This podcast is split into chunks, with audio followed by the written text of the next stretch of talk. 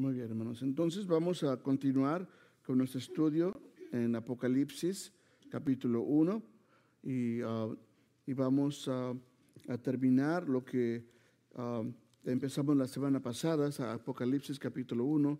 Estamos estudiando del verso 4 al 8 y vamos a, a leer lo que la palabra de Dios dice y, este, y continuar con, con nuestro estudio. Apocalipsis 1, verso 4, dice así la escritura, Juan a las siete iglesias que están en Asia, iglesia, perdón, Asia, gracia y paz a vosotros, del que es, el que era y el que ha de venir, y de los siete espíritus que están delante de su trono, y de Jesucristo, el testigo fiel, el primogénito de los muertos, y el soberano de, de los reyes de la tierra, al que nos amó y nos salvó de nuestros pecados con su sangre. Que el Señor bendiga su santa palabra. La semana pasada, hermanos, hablábamos de, de, la, de cómo es eh, eh, el Padre, el, Dios Trino, manda este saludo, ¿verdad? Saludo a las iglesias, saludos a nosotros en este caso, ¿verdad? Es, es Dios Padre, Dios Espíritu Santo y, y, Jesucristo, ¿verdad? Y comenzamos a hablar acerca del Señor Jesucristo, ¿verdad? De que los títulos que Él tiene, los títulos de Él, y como hablamos que Él es el testigo fiel, ¿verdad? Que ha sido fiel en la forma de, de venir, hacer caso a su Padre, ¿verdad?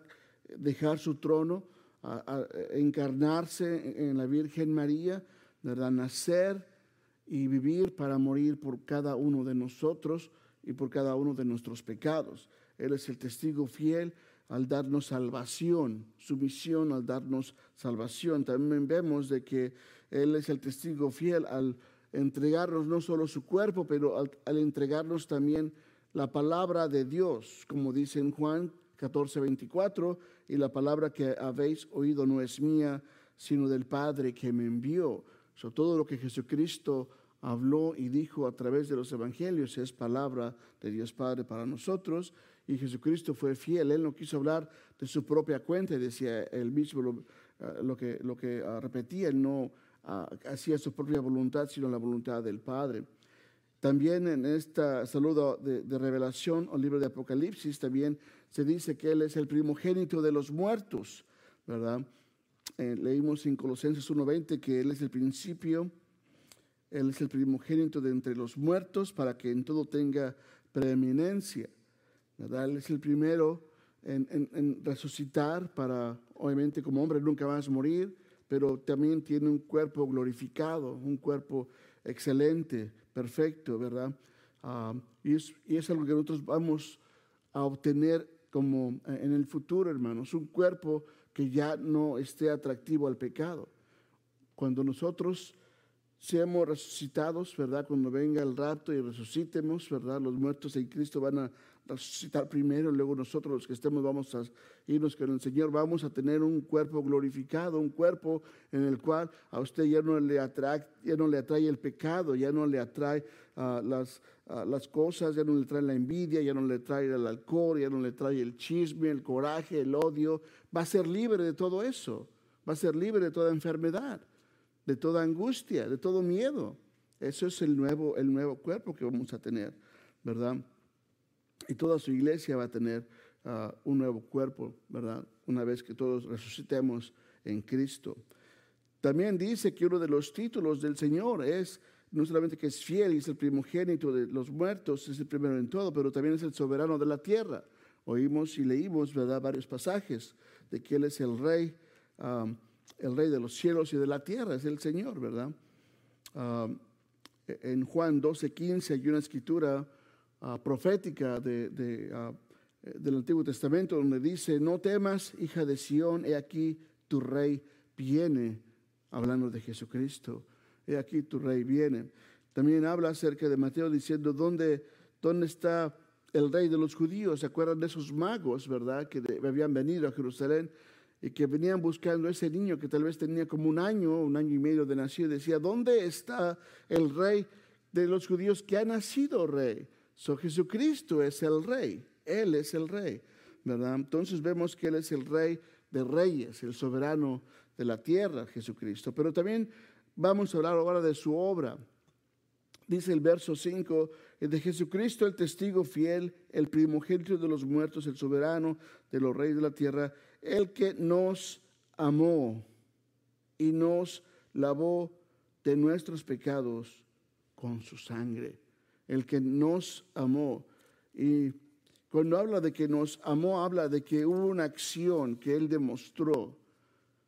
No de que ya no nos ama, sino de que esa acción de que nos amó determinó y, sabemos que el amor eh, se refleja en la acción de la persona hacia la persona que ama. Y, y Jesucristo dijo, no hay amor más grande que este, que de aquel que da su vida por sus amigos. Cristo reflejó su amor para nosotros muriendo en la cruz. Ese es el amor máximo. En la escritura dice, el cual siendo en forma de Dios, no estimó ser igual a Dios como a cosa que aferrarse. Él no simplemente quiso no venir a la tierra, vino por amor hacia ti, hacia mí. Y dice que sino que se despojó a sí mismo, tomando forma de siervo, tomando forma humana, se humilló, ¿verdad? De hecho, semejante a los hombres, estando en la condición de hombre, se humilló a sí mismo, dice la escritura, haciéndose obediente hasta la muerte, muerte de cruz. Esas son las acciones del amor. Él nos amó, ¿verdad? Nos lavó de nuestros pecados, ¿verdad? Los, los que hemos, sabemos de lavar, ¿verdad? Cuando estamos lavando, a veces tenemos una ropa muy bonita que se nos cae tal vez un pedazo de grasa o, algo, ¿verdad? Y queremos desmancharla, ¿verdad? Nosotros, ah, como cristianos o como ah, creación de Dios, fuimos hechos a la imagen y semejanza de Dios. En un tiempo estuvimos en la perfección que fue Adán y Eva. Adán y Eva estuvieron en la perfección, pero sus, por decirlo así, simbólicamente, sus, sus trajes blancos, sus vestidos blancos fueron manchados, fueron ensuciados, son negros. Y no hay, no hay ningún detergente en la tierra, no hay ninguna obra en la tierra en los cuales estos eh, vestidos puedan hacerse blancos, pero solo la sangre de Jesucristo. La sangre de Jesucristo nos los limpia, nos limpia con su sangre, nos limpia con su sangre, al que nos amó y nos lavó de nuestros pecados con su sangre, su sangre. Y también dice que nos hizo no solamente amigos, ¿verdad? Porque dice la escritura que éramos enemigos de Dios. Ahora nos hace amigos de Dios, no solamente amigos de Dios, sino nos hace hijos de Dios. Y no solamente nos hace hijos de Dios, sino también nos hace reyes para Dios, como dice el verso 6. Y nos hizo reyes y sacerdotes para Dios su Padre. Imagínense usted, nosotros que éramos enemigos de Dios, ahora pasamos a ser amigos de amigos, hijos de hijos reyes y sacerdotes. Imagínense qué bendición. Tal vez es difícil entender ese concepto. Tal vez dice, bueno, eso soy muy como Disneylandia, algo así, ¿verdad? Una fairy tale. pero es la palabra de Dios. Dios lo, dice. Y sabe que no es algo nuevo aquí. Si usted voltea conmigo en la escritura en Éxodo 19, Éxodo el libro de Éxodo en el Antiguo Testamento, capítulo 19. El Señor cuando Él había escogido a su pueblo, lo había sacado y tenía un plan para ese pueblo judío después de sacarlos de Egipto. Éxodo 19, el verso 5 dice, ahora pues, si dieres oído a mi voz, y guardares mi pacto, vosotros seréis mi especial tesoro sobre todos los pueblos, porque mía es toda la tierra. Y vosotros me seréis un reino de qué dice? Sacerdotes y gente santa. Y vosotros me seréis un reino de sacerdotes y gente santa. Ese es el deseo o era el deseo de nuestro Dios para el pueblo judío cuando salieron de Egipto, eran esclavos, pero que tenía un plan el Señor de hacerlos bendición para todo el mundo. Una vez Cristo llegase y hiciese rey, ellos iban a ser sacerdotes para todo el mundo, pero fallaron, no creyeron en la palabra de Dios, como cuando no creyeron que iban a entrar a la tierra prometida, tuvieron miedo, no creyeron en la promesa de Dios. Es el detalle, tener fe en lo que Dios promete y promete a su pueblo. Vemos también que ahora en el Nuevo Testamento eh, Pedro también nos habla acerca de este evento. Quiero que abran sus Biblias en Segunda de Pedro, capítulo 2, versos 9 y 10. Segunda carta a Pedro, capítulo 2, verso 9 y 10. Dice la escritura así, mas vosotros sois linaje escogido, real sacerdocio, nación santa, pueblo adquirido por Dios. Yo me pongo a pensar, bueno, pues, ¿qué linaje escogido soy yo? Obviamente, vengo de, vengo de Chilangolandia, como nos dicen, ¿verdad? de la Ciudad de México, ¿verdad? No, hay nada real en mí, ¿verdad? Ah, corrupción. Pero aquí el Señor nos dice, o me dice, me le dice a usted, que es ya en Cristo Jesús linaje escogido, escogido por la fe, la fe en Cristo, la fe que Abraham tuvo desde el principio. Por la fe el justo vivirá linaje escogido, real sacerdocio, nación santa, pueblo adquirido por Dios. Eso es usted, hermano, eso es usted, hermana. Para que anunciéis las virtudes de aquel que os llamó de las tinieblas a su luz admirable. La gente que, los hermanos que hemos, o tal vez algunos han experimentado el terror del pecado, el estar encadenado al pecado el, estar encadenado en la droga, en el alcohol, en la pornografía, en el chisme, en, el, en la envidia. Es un, es, el estar encadenado es realmente ser esclavo y es, es realmente un pequeño infierno. El Señor nos llamó, nos rescató de nuestras vidas viles, de las tinieblas en las cuales vivíamos, a su luz admirable. Él lo hizo, no tú, Él lo hizo, Él lo hizo, con el objetivo de que seas luz, no tinieblas. Dice el verso 10, vosotros que en otro tiempo no eras pueblo, porque no éramos pueblo, no somos pueblo, no somos judíos, ¿verdad? Somos mexicanos, puertorriqueños, ¿verdad? Guatemaltecos, por ahí, ¿verdad? No somos judíos, tal vez algunos aquí, algunos son judíos, ¿verdad? Pero nacionalmente vosotros que en otro tiempo no erais pueblo, ahora sois pueblo de Dios. Por Cristo Jesús, por la fe en Cristo Jesús. Que en otro tiempo, que en otro tiempo no habías alcanzado misericordia. Ahora en Cristo Jesús, ahora habéis alcanzado misericordia. Misericordia, gloria a Dios. Eso es lo que ha hecho Jesucristo. Es lo que ha hecho Jesús. Él es fiel, él, él, nos ha lavado, nos ama y nos sigue amando, nos seguirá amando hasta el fin de los tiempos. Es que hay eso.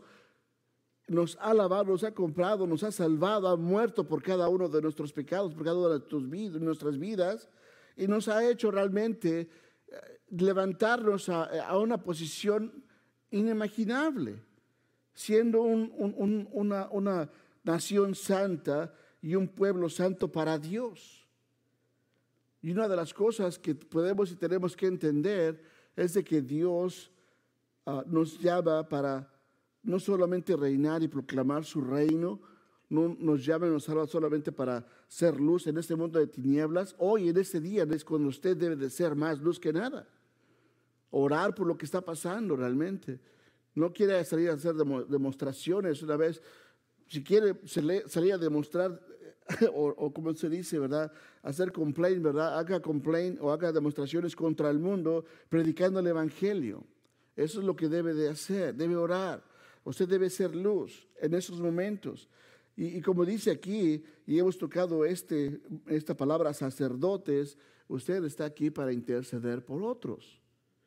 ¿Sí me entiende? Usted está aquí para interceder por otros. Obviamente usted puede ah, pedir oración si está enfermo, lo que sea, pero usted puede orar por su vecino, por su vecina, ¿verdad? por su hermano, por su hijo, por el esposo, por la esposa, por quien sea que Dios le ponga en su corazón, porque para eso usted está aquí, para interceder por los prójimos, por su prójimo. Porque ese es el trabajo del sacerdote, interceder por entre usted y Dios. No hay otra conexión, quiero que escuche bien, no hay otra conexión para el hombre que no ha sido reconciliado con Cristo, con Dios, más que usted. Y usted es la única conexión tiene que orar y pedir para que Dios salve a tal persona. Porque Dios no escucha al pecador. Escuche bien esto, la palabra, dice Dios, la palabra de Dios dice así, Dios no escucha al pecador. Mira de lejos al, al orgulloso, al pecador no lo escucha. Usted ve que a la gente que está orando allá en, las imágenes y, están dando de vueltas allá en, el mosque, allá en Arabia Saudita y oran y Dios no escucha al pecador. Esa gente, ah, si, si, no tiene relación con Cristo, no, no, Dios no escucha la oración de ellos. ¿Te acuerdas cuando estaban los dos en la cruz, los dos ladrones? Uno se arrepintió. Ese fue el que Dios escuchó. Al otro no. Al altivo, dice Dios, miro de lejos. Al altivo miro de lejos. El pecador no tiene esperanza.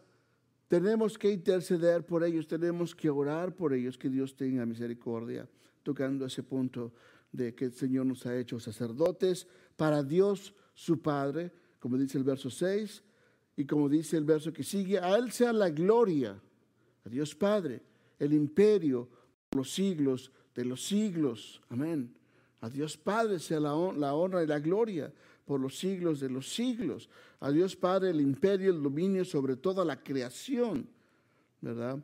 A Dios Padre por los siglos de los siglos sea la, su nombre exaltado. Y dice, amén. Eso quiere decir verdad.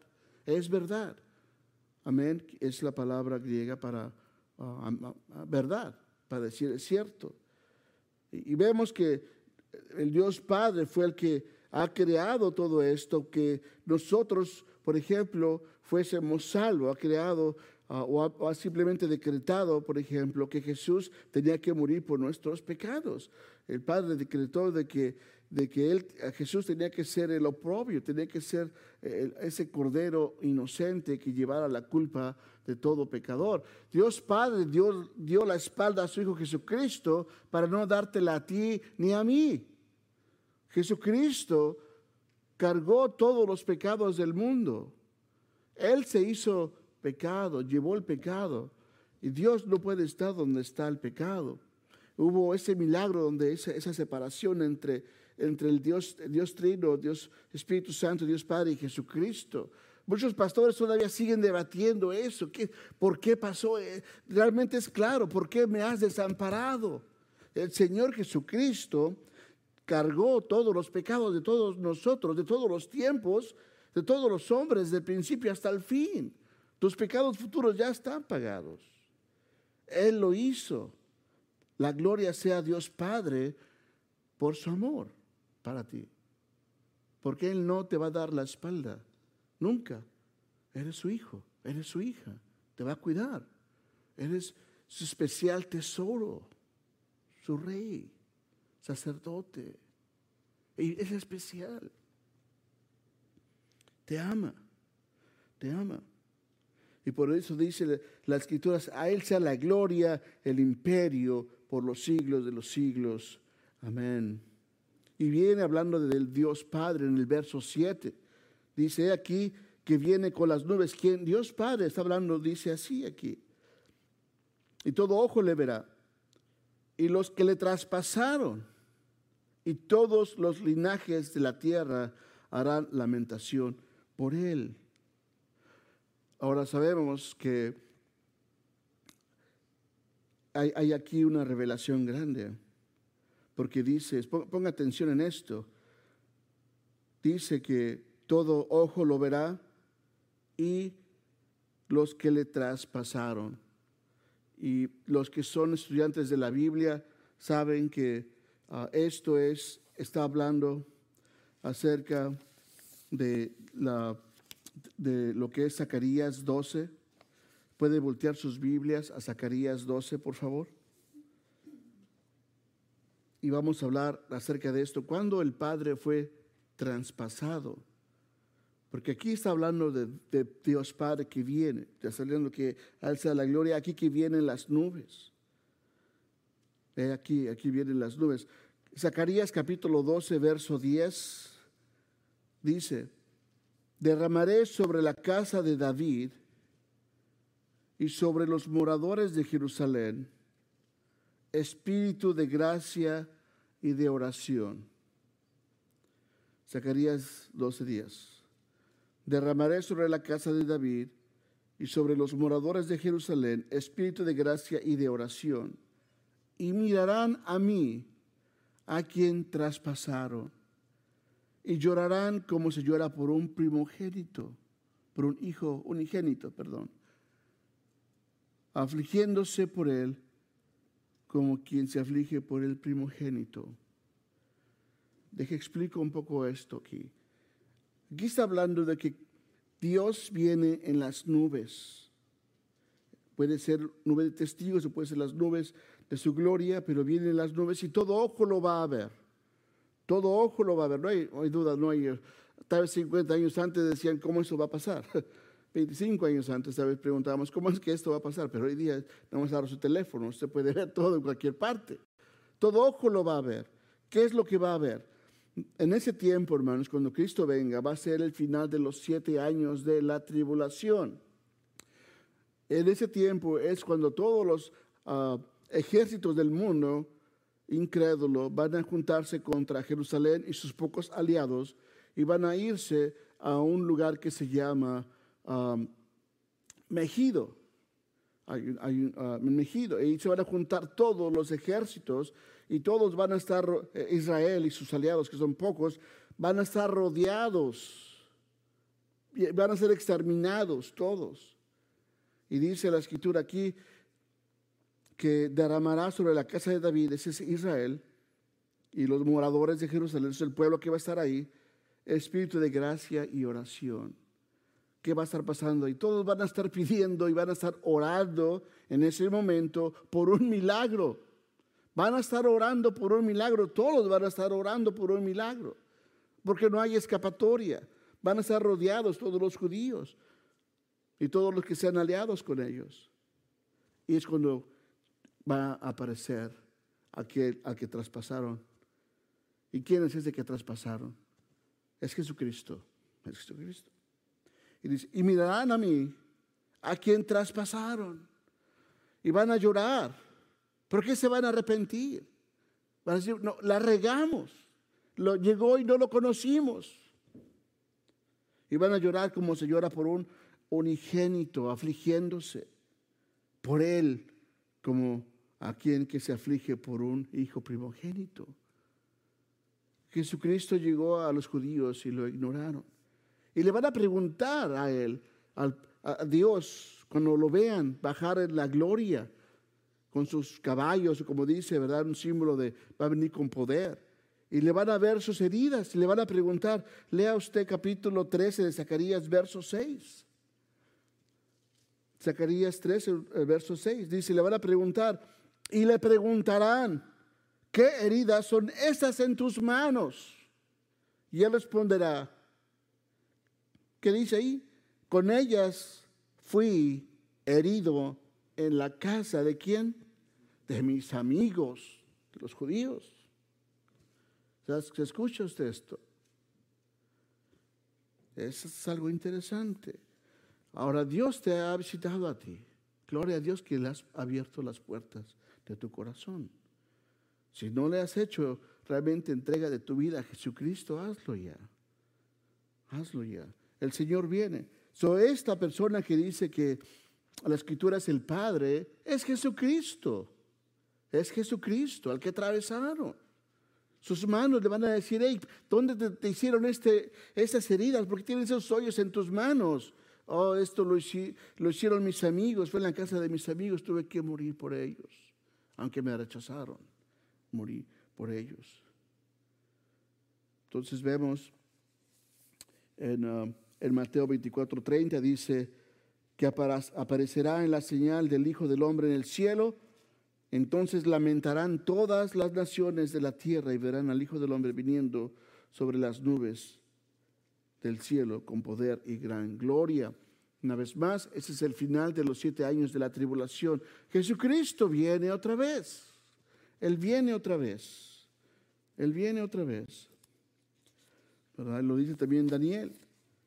Daniel dice que que miraba en visión de noche, ¿verdad? Y decía, aquí las nubes del cielo venía uno como un hijo de hombre que vino hasta el anciano de días y le hicieron acercarse de él, delante de él, y le fue dado dominio, gloria, reino, para que todos los pueblos, naciones y lenguas le sirvan. Y su dominio es su dominio eterno que nunca se acabará. Ese es cuando venga el Señor. Todo ojo lo verá. Todos van a ver a Dios y le van a preguntar, ¿qué es heridas en tus manos, verdad? Fue herido en casa de mis amigos, va a contestar Jesucristo. Todos los linajes de la tierra harán lamentación por él. Y eso quiere decir no que, no que se van a arrepentir, sino de que no se hizo de acuerdo a su voluntad esa gente todavía va, a, estar, va a estar fuera de, lo que viene siendo el, reino milenial. Porque vendrán y van a ver al gran Dios, ¿verdad? A este Dios, Jesucristo, el, Dios Padre. Y es una cosa, hermanos, que tenemos que entender. La, Biblia nos revela a Dios, sí. En, um, en Isaías, perdón, um, en, déjeme reviso aquí el Antiguo Testamento, de Deuteronomio 6.4 dice, Jehová nuestro Dios, Jehová uno es. Esa es la ley en Deuteronomio. Dice, oye Israel, Jehová vuestro Dios, Jehová uno es.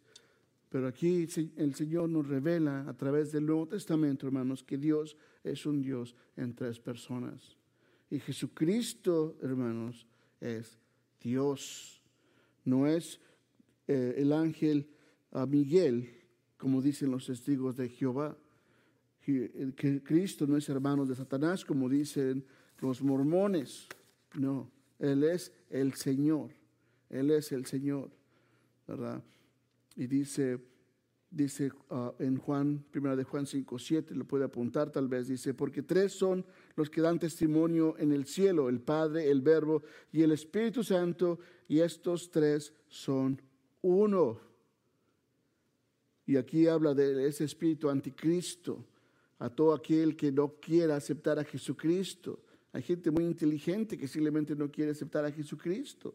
Las universidades están llenas de eso. Dice la escritura, ¿quién es el mentiroso sino el que niega que Jesús es el Cristo?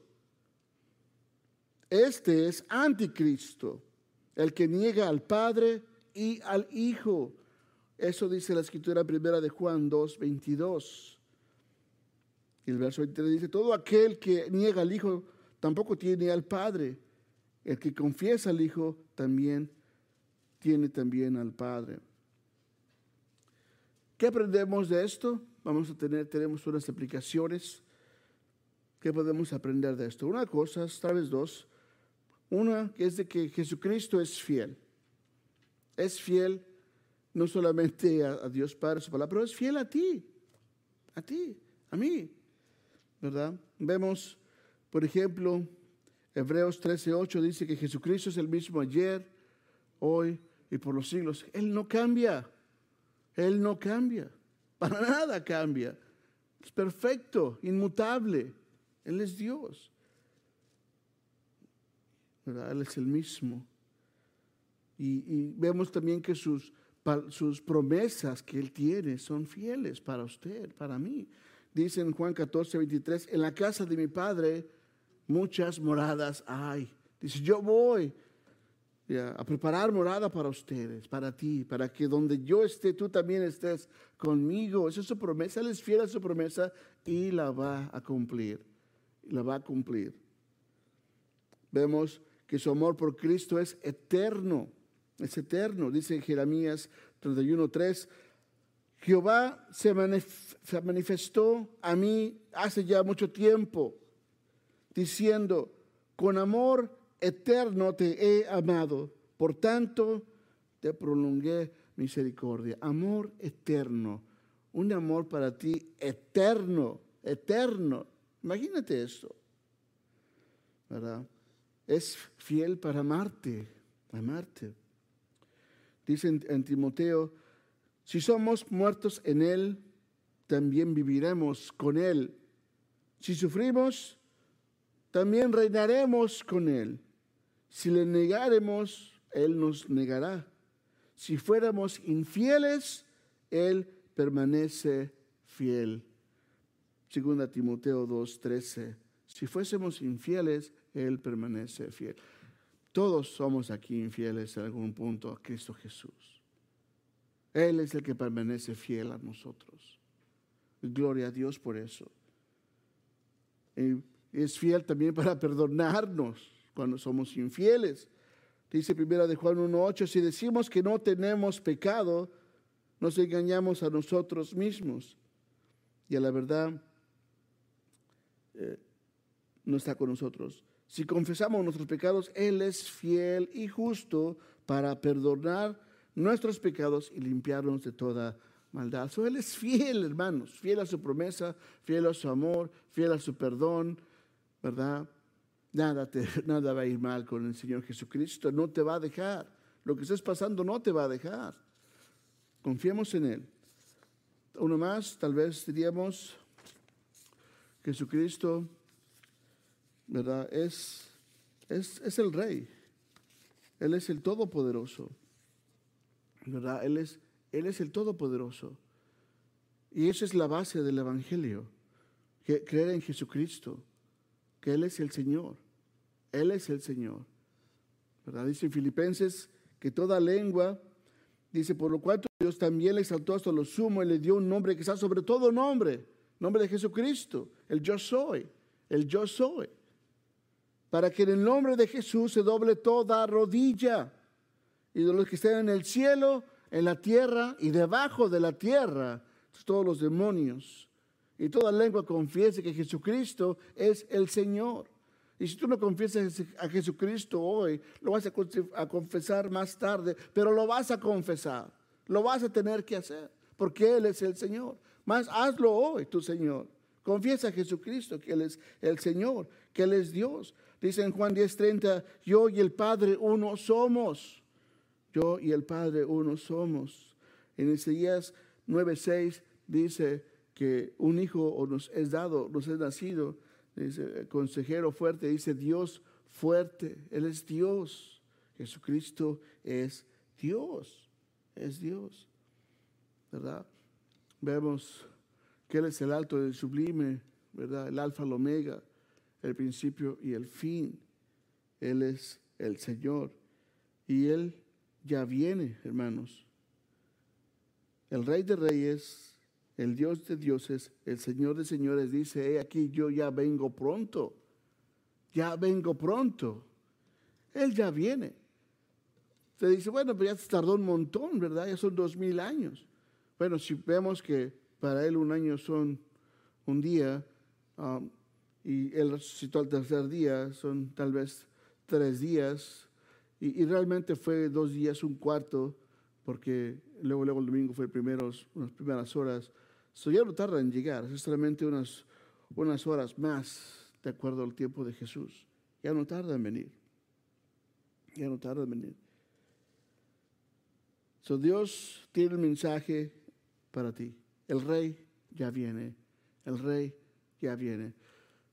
Había en tiempos medievales esta guerra por el año 1100 donde Jerusalén fue quitada de los cristianos y había un rey árabe que eh, controlaba a, Jerusalén.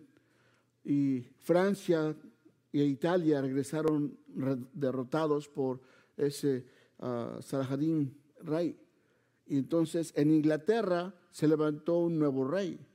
Ese fue Ricardo uh, Lionheart, corazón de león. Un buen rey, un buen rey. Y él dijo, yo voy a, conquistar a Jerusalén. Y se llevó como ah, tres mil, tantos, muchos, treinta mil, no sé cuántos fue, pero fue un gran ejército y se fue. Ah, no pudo conquistar a Jerusalén. Pero mientras él estaba peleando por tres años en Jerusalén, su hermano Juan se hizo rey. Y ese rey era un rey perverso. Era un rey perverso, él nada más iba y quitaba las tierras a la gente que le gustaba tal vez cierto lugar o ciertos árboles o cierta cosecha, iba y se las quitaba, demandaba muchos impuestos. Y de ahí salió la leyenda de Robin Hood. Cuando este Lionheart, este rey se fue a Jerusalén, se quedó su hermano menor, el rey Juan, perverso rey, se levantó este Robin Hood. Esa es la historia de Robin Hood. Ese Robin Hood era el que iba y peleaba y le quitaba a los reyes, a los más ricos, y dárselo a los pobres, ¿verdad? Un tipo de justiciero. Pero al final llegó, llegó ah, Ricardo Corazón de León a Inglaterra otra vez. Pero llegó en secreto, porque no quería que eh, había, se sentía que no había conquistado a Jerusalén, se sentía derrotado. Pero cuando supieron que venían, lo recibieron con gran gozo. Y, mandaron anuncios, ¿verdad? Cuando llegaron a las playas, el rey ya viene, el rey ya viene. Y gritaban contentos, el rey ya viene. Perdón, hermanos, un poco de emoción. Pero sí, el rey, el rey ya viene. Y viene pronto. Y eso fue lo que, lo que pasó en Inglaterra, ¿verdad? Todos gritaban, el rey ya viene, el rey ya viene, y así va a ser, ojalá que eso sea. Ese es el mensaje, el rey Jesucristo ya viene, y viene pronto, hermano. Eso es lo que quería hacer con esta ilustración. Entonces tenemos que es un rey fiel, tenemos que Jesucristo es Dios, el Dios, el rey de reyes, viene pronto, viene pronto. Oremos, bendito Padre, gracias te damos por la bendición de de poder, Señor, saber y conocer que vienes tú pronto. Sabemos que tu tiempo es absoluto.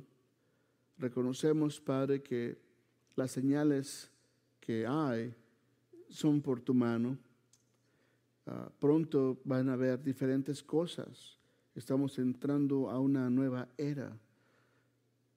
Y sabemos, Padre, que pronto, Señor, todo se está acomodando para un solo orden mundial, para una sola moneda, para una sola religión. Y sabemos, Señor, que pronto ah, tu iglesia va a ser de una forma u otra perseguida, de que no van a querer que nos reunamos para alabar tu nombre, que pronto la Biblia va a ser motivo de odio porque no acepta homosexuales y no acepta a lesbianas y que pronto, Señor, vamos a tener lucha con nuestro propio gobierno por mantener nuestra Biblia. Padre, danos la fuerza, Señor, y la bendición y el corazón contento de saber de que vienes ya pronto, Señor. Saber de que vienes ya pronto. Gracias te damos por tu palabra, por tu mensaje, Señor, al decirnos, hey, no te preocupes, ya yo vengo pronto, esto va a pasar pronto. Confiemos que nuestro Rey viene y va a hacer cosas nuevas. En Cristo Jesús. Amén.